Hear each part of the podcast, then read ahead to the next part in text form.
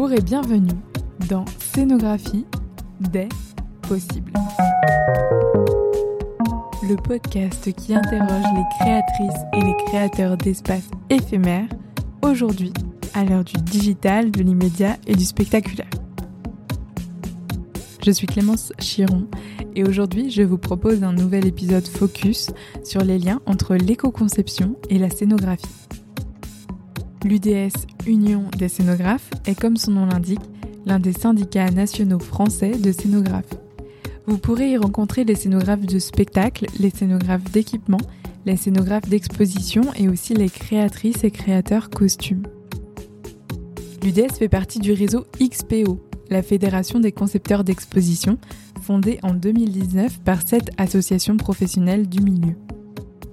L'UDS est la passerelle entre les professionnels et les instances publiques pour mettre en valeur et faire avancer les droits de chacune et chacun. Il est intéressant de comprendre comment le syndicat peut faire lien à la fois entre les professionnels mais aussi avec les différents interlocuteurs nationaux pour faire évoluer ce métier. Je vous propose donc d'aller plus précisément questionner comment le syndicat fait évoluer les questions d'éco-conception pour les professionnels et ses partenaires.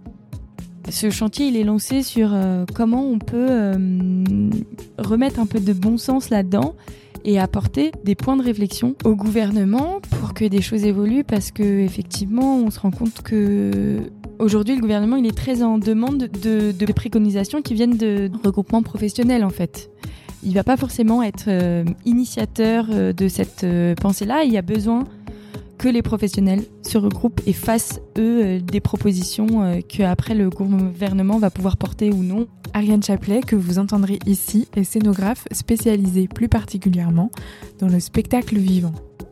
Elle travaille pour différentes compagnies comme Walter et Joséphine, la compagnie de danse Gabriel Houm ou le collectif Millette et Paillettes à Nantes. Aujourd'hui, c'est à travers sa casquette de secrétaire de l'Union des scénographes et surtout de représentante de la commission développement durable que nous avons mené cette discussion. Alors c'est parti et bonne écoute. Bonjour Ariane. Bonjour Clémence. Ben, merci de m'accueillir euh, ici aux ateliers Magellan à Nantes. Alors donc euh, tu es secrétaire de l'UDS. Est-ce que tu peux nous présenter un petit peu ce que c'est l'Union des scénographes? Donc l'Union des scénographes est un syndicat qui représente les scénographes, de spectacles vivants, d'expositions, scénographes d'équipement aussi, mhm. et les créateurs et créatrices costumes.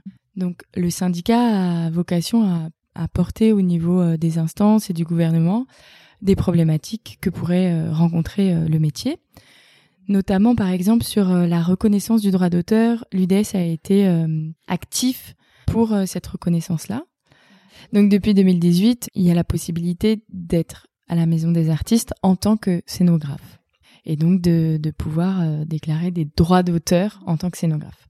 Cette action, ces actions, elles continuent et on porte un projet d'amendement au Code du travail et au Code de la propriété euh, intellectuelle pour faire ajouter euh, le mot scénographe à côté des mots de metteur en scène et de chorégraphe. Ah ouais, donc au même niveau. Voilà. Ok. En tant que créateur. Hmm. Donc on a cette euh, cette partie là qui est euh, plus une partie euh, juridique. Après, on a aussi une partie qui va plus être sur communiquer autour de, du métier de scénographe, d'expliquer ce que c'est. On a une commission costume qui a commencé en janvier 2020 mais mhm. qui n'a pas forcément été très active parce qu'il y a eu d'autres événements qui ont un peu pris un peu plus de temps, mais qui se relance cette année et autour donc aussi de, de la reconnaissance de, en tant que concepteur euh, costume. Et aussi une euh, commission euh, donc développement durable qui s'est lancée depuis un an autour de la question du développement durable dans la scénographie et de l'éco-conception, qui va être aussi en lien avec les prochaines rencontres européennes de la scénographie. Qu'est-ce que tu peux nous parler un petit peu de la commission développement durable? Comment elle fonctionne? Combien vous êtes? Ça marche comment? La commission développement durable, elle s'est retrouvée l'année dernière avec un premier mhm. projet qui était le projet du formulaire, euh, l'enquête en ligne. L'enquête en ligne qui est sortie là en janvier 2021, euh, à la mi-janvier. Exactement. Donc ça, ça a été un premier euh, chantier qu'on a mené ensemble bah, mhm. pour savoir. En fait, on voulait avoir un retour des, des scénographes en France et même d'ailleurs, puisque maintenant on l'a traduit en anglais, euh, pour savoir les difficultés qu'il pouvait y avoir ou euh, les, les, les, les, trouvailles, euh, les choses qui étaient mhm. mises en place. et on s'est dit, la meilleure façon de faire, c'est de déjà aller sonder chacun des, des scénographes. Mhm. et puis parce que l'UDS, c'est aussi ça, c'est de sonder, sonder la, la, profession pour faire mhm. remonter des, des, des problèmes majoritaires, par exemple. Donc, euh, ce formulaire est lancé euh, et donc euh, on en fera une analyse et on fera une diffusion aussi de cette analyse. La diffusion de cette analyse, le format que ça peut prendre, il est encore en cours de réflexion. Mhm. Mais est-ce qu'il y avait un besoin Enfin, d'où c'est venu? Enfin, il y a un besoin réellement autour de la commission, de la création de la commission. Ouais, voilà, c'est ça. comment comment cette idée elle a émergé au sein du syndicat? Moi, donc ça fait un an que je suis dans le syndicat, donc c'est un fait pas très longtemps. Et en fait, euh, à l'AG euh, donc euh, de 2020, mhm. en janvier 2020, il y a eu cette commission qui s'est ouverte. il y a eu cette idée là qui a été émise pendant l'AG, et donc il y a eu plusieurs personnes qui ont commencé, voilà, à, à réfléchir ensemble. Pour ma part, moi, en tant que, que scénographe, c'est une envie personnelle que j'ai eue parce que l'investissement que je peux avoir l'engagement que je peux avoir par rapport à, l'écologie de dans ma vie personnelle, elle existe et euh, on m'en a jamais parlé dans le monde professionnel. Enfin, on m'en a jamais parlé, surtout pendant mes études, on va dire, parce que je mhm. suis jeune diplômée. Et donc, euh, c'est quelque chose qu'on a commencé à développer dans le collectif dont je fais partie, collectif Millette et Paillettes, et donc je me suis dit il faut euh, il faut pousser ça en fait euh, professionnellement. Comment comment ça se passe? Qu'est-ce qui existe? Euh, qu'est-ce que qu'est-ce qu'on peut faire évoluer? Et où sont les problématiques? Et si on peut si des problématiques peuvent être relayées on va dire auprès du de, de l'État de la gouvernance c'est c'est là aussi où il peut y avoir un mmh. réel levier. Donc il y a deux choses en fait. C'est à la fois euh, pouvoir porter des choses, euh, on va dire dégager des, axes de réflexion qui vont euh, pouvoir être présentés par exemple au ministère de la Culture.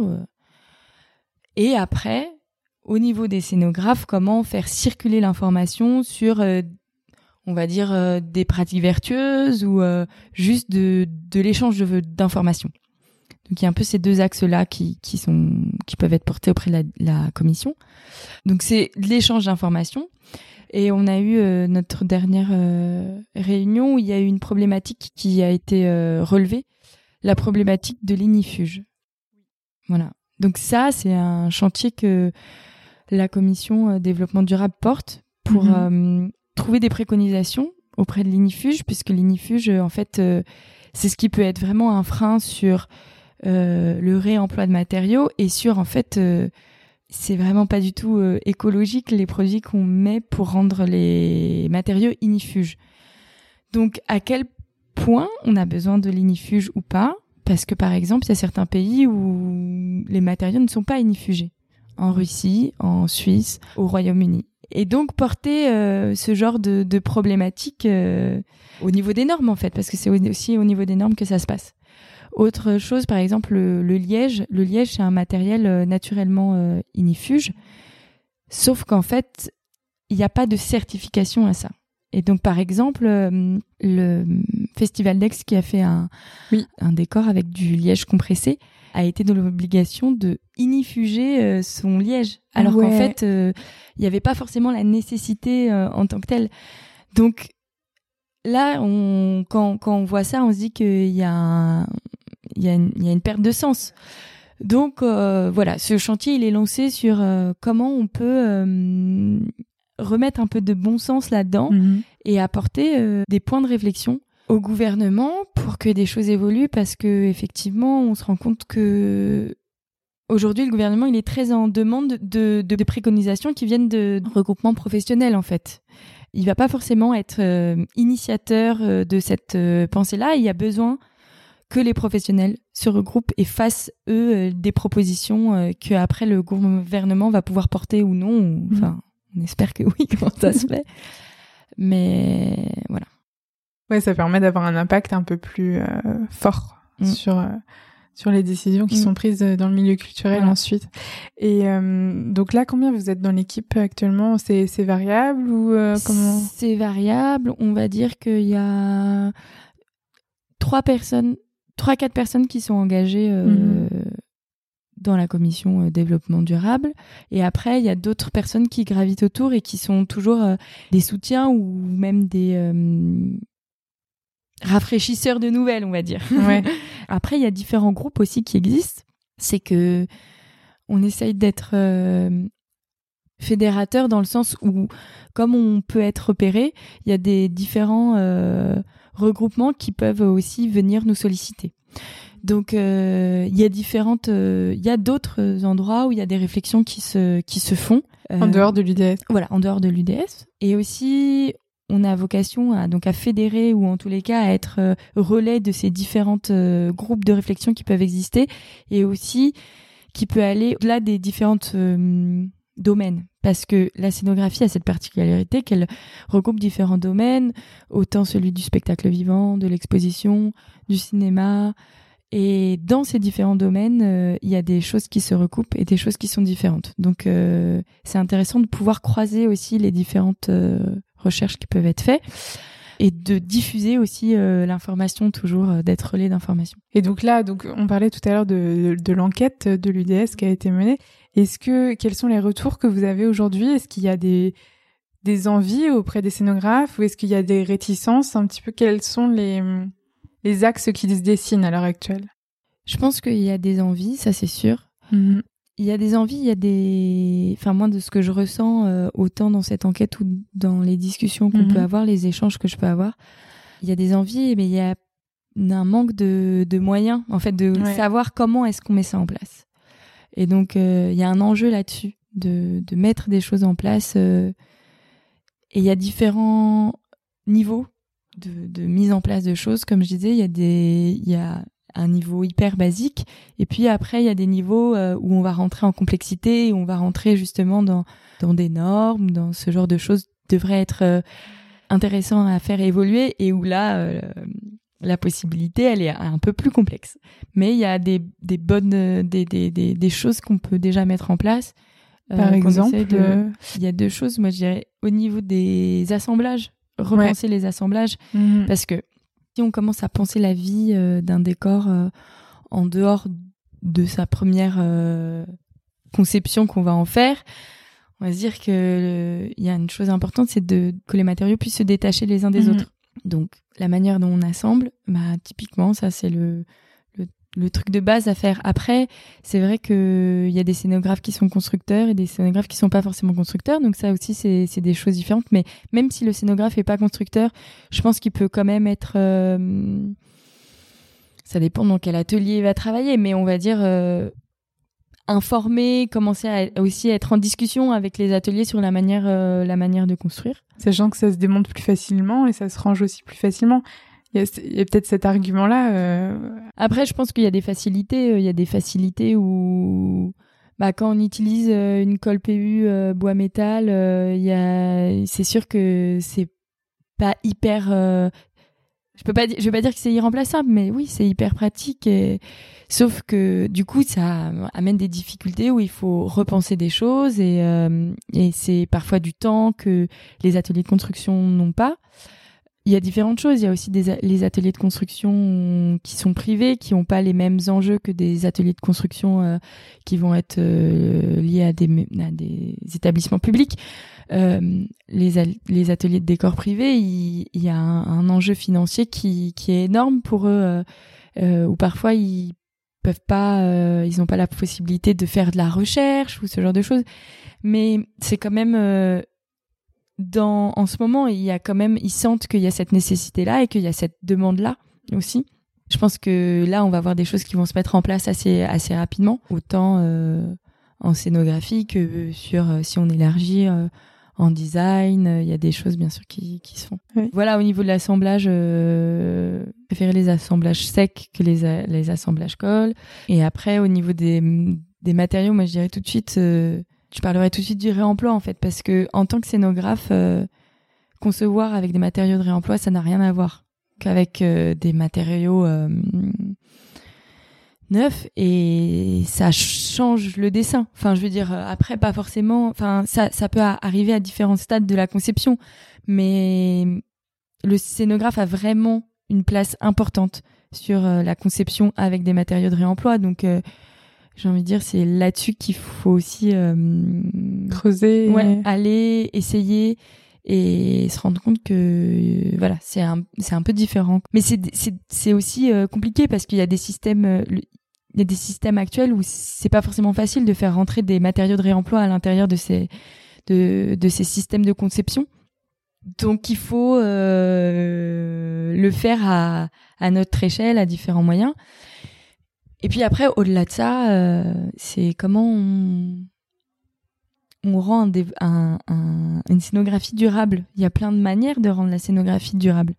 Et c'est un peu euh, compliqué de... Enfin, je veux dire, une scénographie, elle est faite pour être éphémère, en fait. Parce que un spectacle, c'est un temps éphémère. Pour euh, une exposition, c'est pareil. Pour un événement, c'est pareil. Mhm. Enfin, je veux dire, l'éphémère est très lié à la scénographie. Mais pour moi, c'est pas incompatible avec le fait d'être durable. Parce que est-ce que c'est durable dans une forme en tant que telle ou est-ce que c'est durable par rapport à ce qu'elle va avoir, elle va générer autour de sa construction, de sa diffusion? Enfin, il y a des il y a des modèles aussi à inventer par rapport à ça. Qu'est-ce que c'est être durable? Et au niveau des matériaux, donc vous m'avez parlé des matériaux de réemploi. Mm. Est-ce qu'il existe d'autres matériaux euh, qui sont accessibles autrement, qui se développent là aujourd'hui et qui sont éco-conçus et qui ont des propriétés ignifuges ou? Bah, Je parlais du liège par exemple. Voilà. quand tu me dis propriété ignifuge, le liège et le liège compressé, euh, qui sont souvent utilisés euh, pour euh, éviter d'utiliser du, poly du polystyrène sur tout ce qui est sculpture, etc. Ça, c'est un sujet, un grand sujet, on va dire aujourd'hui sur l'éco-conception. Comment ne pas utiliser le polystyrène Donc, il y a le lèche compressé qui peut être utilisé. Il y a aussi des techniques qui sont des techniques de stuc qui utilisent donc du plâtre, de la chaux et des fibres naturelles, genre le fibre de lin, par exemple. Donc je parle de la fibre de lin, c'est aussi une fibre où il y a pas mal de recherches qui sont faites aujourd'hui euh, sur l'utilisation de celle-ci. Après, il y a des choses euh, un peu plus, je sais pas si je peux dire expérimentales, euh, qui sont autour du mycélium, par exemple, qui est un champignon. Le champignon, ok. Voilà. Sous quelle forme Sur le moulage, par exemple. Comment on peut faire du moulage avec du mhm. mycélium? Utiliser un moule et puis bah au lieu d'utiliser des résines, euh, utiliser le mycélium, par exemple. Autour du moulage aussi, euh, donc euh, le lin, les fibres de lin avec de l'amidon de maïs qui va faire comme des cols. Donc pareil, c'est là je rebondis aussi sur des cols, comment on peut aller vers des cols qui utilisent des matériaux naturels. En fibres naturelles, on a aussi le chanvre qui peut est utilisé euh, et où il y a des recherches là-dessus. Je voulais justement que vous aviez partagé sur la page Facebook euh, de l'Union des scénographes les recherches du studio Ecofilm de euh, Sabine Barthélémy qui justement explore d'autres techniques autour de la colle repositionnable. Bon, elle en peinture et en papier peint, en, en, patine et tout ça. Donc c'est d'autres pistes. En fait, il y, a tout un tas de pistes qui se mm. développent. Et, et, comment l'Union des scénographes réussit à, à faire le lien et à tout rediffuser derrière. Euh, est-ce qu'il y a des, mm, des pistes qui sont en train de se créer euh? Mm. Alors, euh, bah voilà, juste par exemple le fait que on partage sur la page Facebook des informations, ça c'est juste un relais d'informations. Ça peut paraître hyper basique, mais en fait c'est c'est déjà ça en fait d'être de pouvoir recroiser des informations et les et les diffuser et euh, on va proposer aussi une exposition. Et donc, euh, cette première étape euh, pour l'exposition, c'est un reportage sur l'Opéra Lyon qui a qui développe des outils autour de l'éco-conception avec leur bureau d'études. Mm-hmm. Donc c'est un premier reportage vidéo qui sera diffusé, qui sera suivi par différentes étapes et différents reportages pour créer justement un contenu diffusable à tous les scénographes ou autres que les scénographes autour de ces pratiques euh, et les enjeux de l'éco-conception aujourd'hui. Parce que ce qui est important aussi, c'est que ça sorte de l'entre-soi, entre guillemets, des, scénographes pour que les partenaires de travail de, chacun et chacune des scénographes puissent comprendre un peu la démarche euh, qui se passe autour de ces constructions-là d'éléments euh, en volume mm. euh, et, et, participer aussi à leur manière à, à, faire en sorte que la chaîne, elle, elle, se, elle fonctionne bien, quoi, parce que c'est... Exactement, parce qu'on on travaille pas tout seul, on travaille avec plein d'autres plein d'autres acteurs euh, et si il euh, y a que le scénographe qui veut faire un décor éco-conçu, euh, ça, ça marchera pas. Sûrement pas très bien. Mm. Donc on parlait des ateliers de construction tout à l'heure. C'est aussi donc au niveau de la production que ça se fait, de, que les producteurs soutiennent ça. Enfin, metteur en scène, je parle pour le pour le spectacle vivant. Après, ça va suivant les domaines, ça va être mm. différent, mais que toute la, la, la, chaîne autour de cette production-là euh, porte ça. Ok. Et euh, est-ce que là, par rapport à l'enquête que, qui a été diffusée, quels sont par exemple par rapport à la question des droits d'auteur On en avait parlé dans l'épisode précédent avec Damien Forger et la ressourcerie culturelle euh, à Montaigu. c'est une question. Comment comment c'est reçu par les, les personnes qui ont répondu au questionnaire? Donc, on a posé la question êtes-vous favorable au réemploi de vos créations?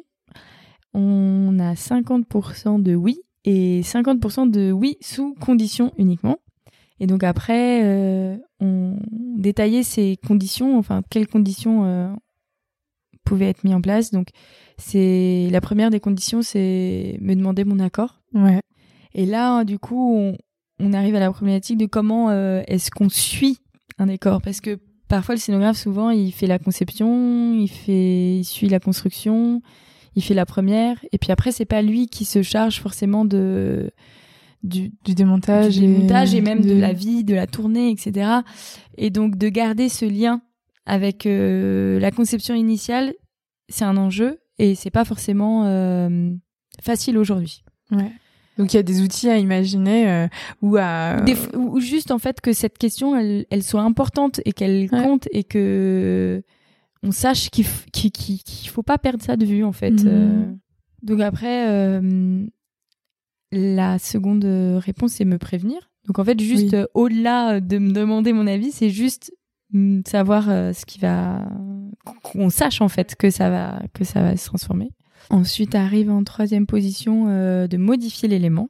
Mhm. Donc là, c'est pareil, c'est dans le réemploi je sais que par exemple à la ressourcerie culturelle ils ont mis ça en place que ils, revendraient pas en entier un décor euh, euh, c'est vrai que c'est des pistes qui sont intéressantes parce mm. que finalement, c'est des matériaux qui sont déjà inifuges, qu'on peut réutiliser euh, plus ou moins assez facilement ensuite et imaginer une autre vie à ces matériaux-là. Mm. Mm. Après, il faut pouvoir suivre justement par exemple l'inifuge, suivre bien, enfin du coup, dans une, dans une bonne pratique, c'est de pouvoir avoir un, une carte d'identité ou un carnet d'identité d'un décor qui puisse mhm. le suivre, en fait, et que euh, l'information, elle soit transmise euh, après à la ressourcerie ou à, ou à celui qui va continuer à utiliser ce décor différemment. Euh.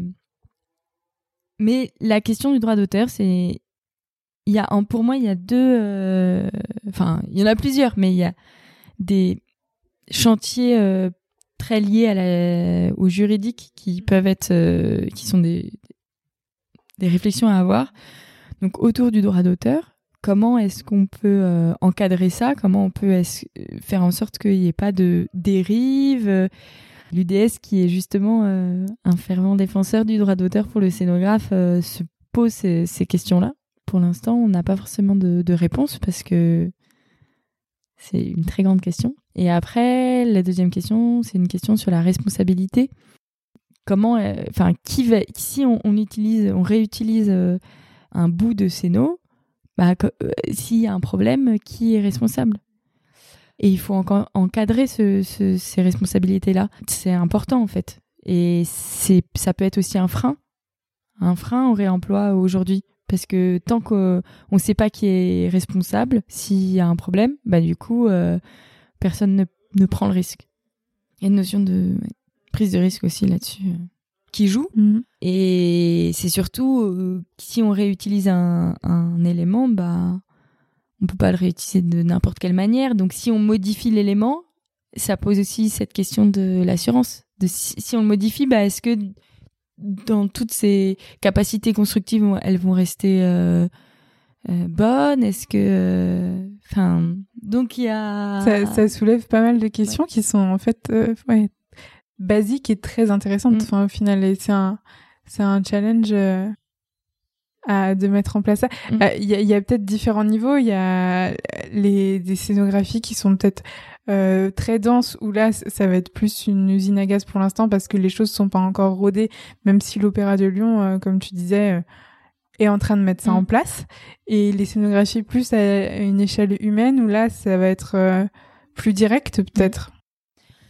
Oui, et puis j'ai envie de dire, le réemploi euh, dans des petites compagnies de théâtre, euh, ça, ça existe déjà. Hein. Enfin, je veux dire, c'est, il n'y a rien de révolutionnaire là-dedans. C'est effectivement sur des, quand il y a des productions qui sont un peu plus, qui ont des grandes échelles, et ben là, c'est un peu plus compliqué. Et il faut trouver, euh, il faut trouver des choses, des, des, des, des moyens de, de résilience pour ces grosses productions et c'est pas forcément l'endroit où c'est le plus facile le réemploi.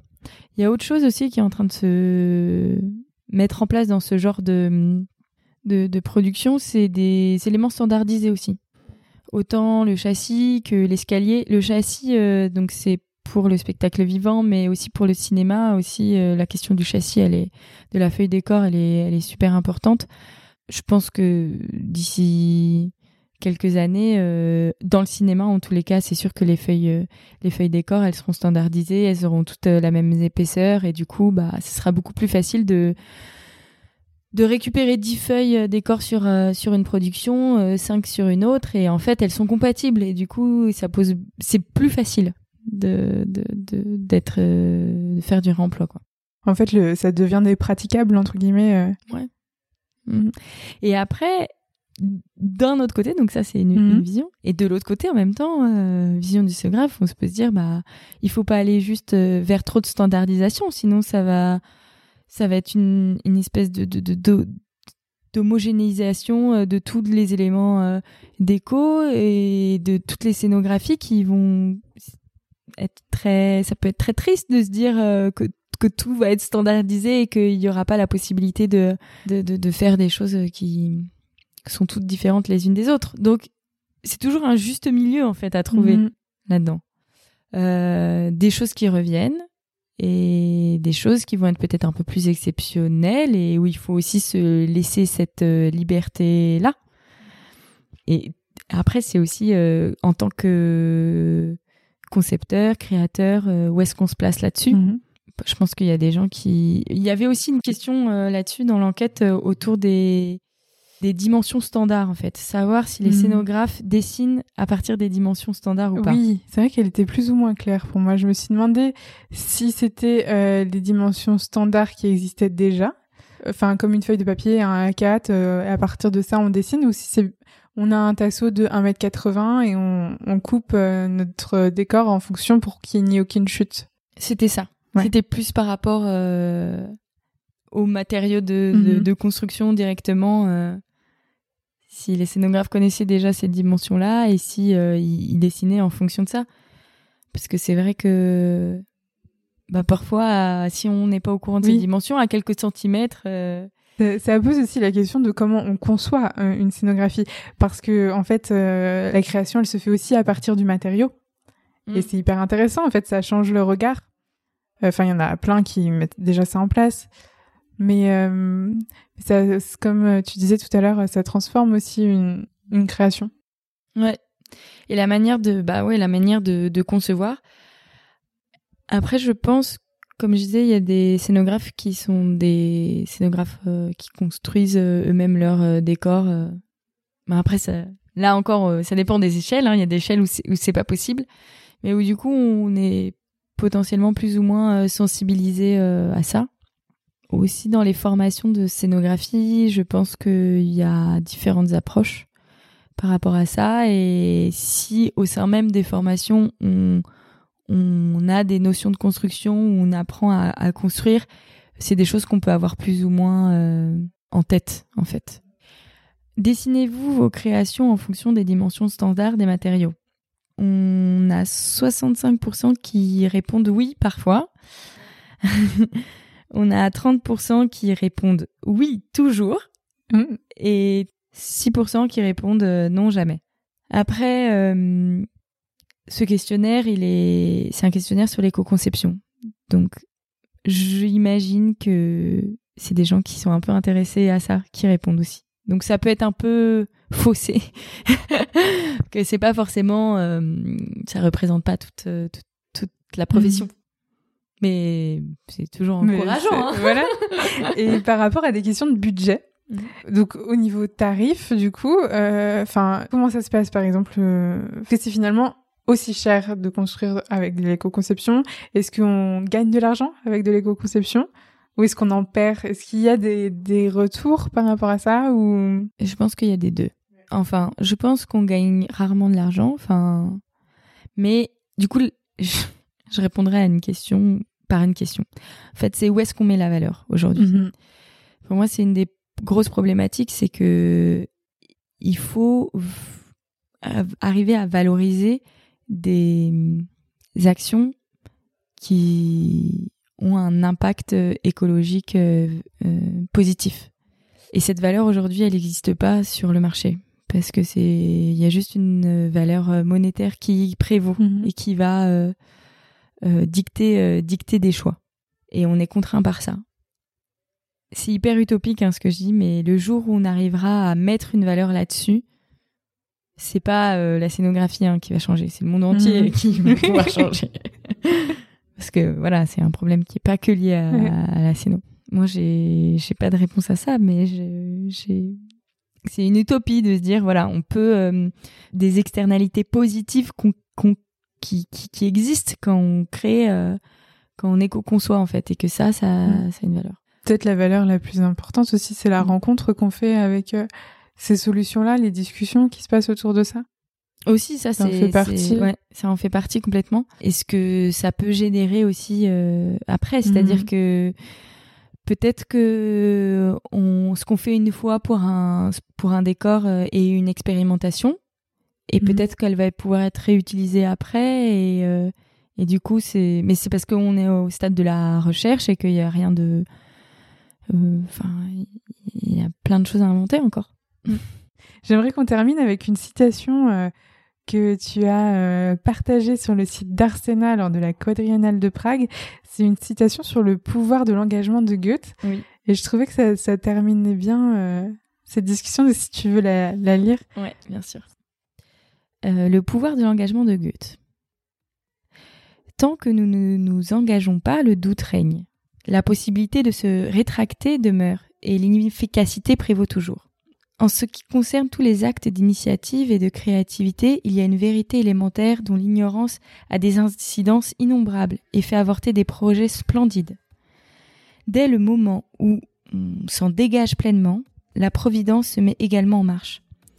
Pour nous aider, se mettent en œuvre toutes sortes de choses que sinon n'auraient jamais eu lieu. Tout un enchaînement d'événements, de situations et de décisions créer en notre faveur toutes sortes d'incidents imprévus, de rencontres et des aides matérielles que nous n'aurions jamais rêvé de rencontrer sur notre chemin. Tout ce que tu peux faire ou rêver de faire, tu peux l'entreprendre. L'audace renferme en soi génie, pouvoir et magie. Débute maintenant. Merci à Ariane Chaplet pour cet échange et cette clarté qu'elle propose sur l'activité de l'Union des scénographes et de sa commission développement durable. J'en profite pour vous glisser ici le dernier message qu'elle vous adresse. Tous les scénographes qui voudraient être membres de l'Union des scénographes, euh, n'hésitez pas à adhérer. Euh, voilà. J'en profite pour, pour le dire parce que c'est aussi une réalité euh, financière où toute l'activité euh, de l'IDS se fait bénévolement et du coup, euh, une, des, ressources, ce sont les adhésions euh, du syndicat. Donc si vous voulez adhérer ou répondre à l'enquête, vous trouverez les liens en détail de l'épisode. Voilà, j'espère que cet échange vous a questionné, inspiré, donné envie d'en savoir plus ou bien simplement accompagné le temps de quelques minutes. La musique est de Anna Lampsous. On se retrouve bientôt pour la suite avec un nouvel épisode. Parlez-en autour de vous, abonnez-vous et faites-moi vos retours. Vous pouvez aussi laisser des étoiles sur Apple Podcast, ça aide à être référencé.